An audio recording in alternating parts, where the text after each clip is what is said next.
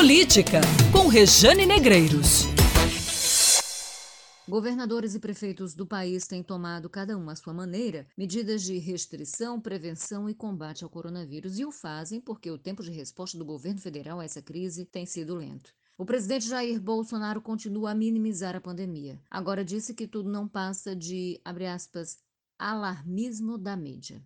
Irresponsavelmente, o presidente ignora os fatos, as projeções e cálculos feitos por pesquisadores do Observatório Covid-19 aqui no país. Físicos de sete universidades, sendo cinco brasileiras, uma dos Estados Unidos e uma outra da Alemanha, analisaram a curva do contágio no Brasil e verificaram que a contaminação avança e já se aproxima do ritmo registrado na Itália e na Espanha no início da epidemia. O estudo aponta que até amanhã, terça-feira, o número de casos confirmados no Brasil deve passar dos 3 mil, e há uma tendência de que esse número dobre a cada três dias, mais ou menos. Em entrevista coletiva, no fim de semana, o ministro da Saúde, Luiz Henrique Mandetta, foi muito claro. Disse que em abril, quando espera-se o pico da doença, o sistema de saúde pública entra em colapso se nada for feito. A questão é: e o que tem sido feito? É suficiente?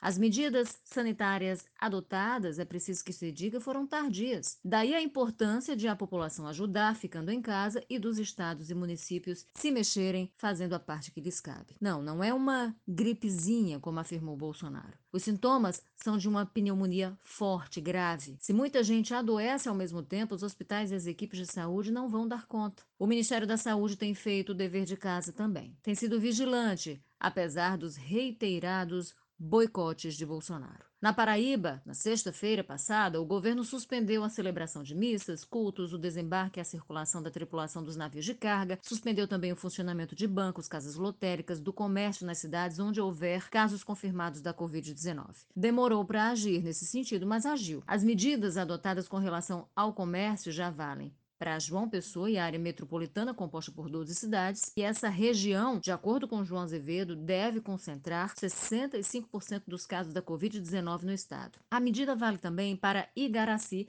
onde foi registrado o segundo caso de Covid. Só não fecham supermercados, padarias, farmácias, postos de combustíveis e demais serviços essenciais. A frota de ônibus, os ônibus que fazem transporte intermunicipal de passageiros, foi reduzida. O decreto foi publicado sábado, vale por 15 dias, pode ser prorrogado e foi aprovado por unanimidade na Assembleia Legislativa nesta segunda-feira, durante uma sessão que foi feita remotamente, cada deputado na sua casa. O governador João Azevedo também anunciou que vai contratar mais de 2.400 profissionais de saúde que vão atuar nessa emergência. Está vendo a possibilidade de instalação de um hospital de campanha e tem reunião com o Exército nesta terça-feira para acertar isso daí. Ainda segundo João Azevedo, 185 mil novos kits para testar coronavírus vão ser enviados pelo governo federal e a Paraíba já adquiriu 300 315 mil kits. Testes rápidos devem ser enviados à Paraíba pelo Ministério da Saúde, tudo até a próxima semana. Em João Pessoa, o prefeito Luciano Cartacho tomou medidas preventivas bem antes disso e agora decidiu reabrir hospitais filantrópicos, o HTOP, tudo para garantir atendimento a todos os pacientes com suspeita de coronavírus. Ampliou o número de linhas disponíveis para fazer o transporte de profissionais da saúde, seguindo uma sugestão da senadora Daniela Ribeiro, do PP. Em Campina Grande, o prefeito Romero Rodrigues deve tomar medidas mais duras também, de intervenção nos mercados públicos, mas nada foi feito de concreto até aqui, a não ser o anúncio das equipes que já começaram a trabalhar, na verdade, na higienização de espaços públicos na cidade. E um hospital. Um hospital também foi reservado só para atender pacientes com sintomas típicos do coronavírus em Campina. O deputado Rui Carneiro, do PSDB, propôs a redução de salários de deputados, de senadores e de parlamentares em todo o Brasil, ou seja, Rui também engrossando essa corrente do bem. E eu repito, é contenção, é restrição, é prevenção, medidas extremas para conter um inimigo invisível, mas que já brinca com a saúde e a economia do mundo todo. Não é o momento de minimizar isso, não é o momento de críticas às ações isoladas de governadores e de prefeitos,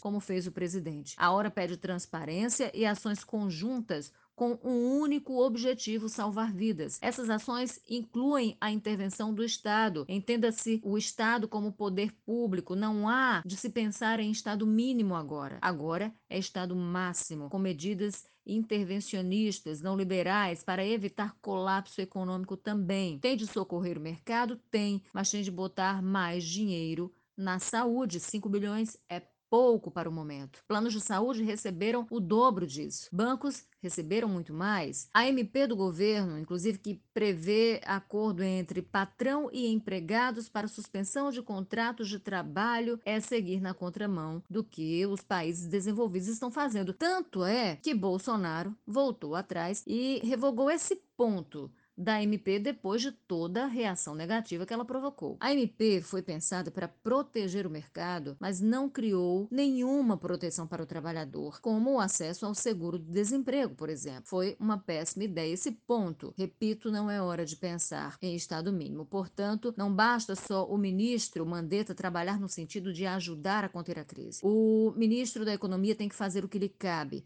Pensar em equilíbrio fiscal agora é deixar de pensar na própria economia gente tem que ter dinheiro. Se não tiver dinheiro, não consome, tem que ter salário. Nesse sentido, espero que os governadores do Nordeste cheguem a um consenso e editem medidas na linha de desoneração de impostos estaduais para evitar, claro, quebradeira e desemprego.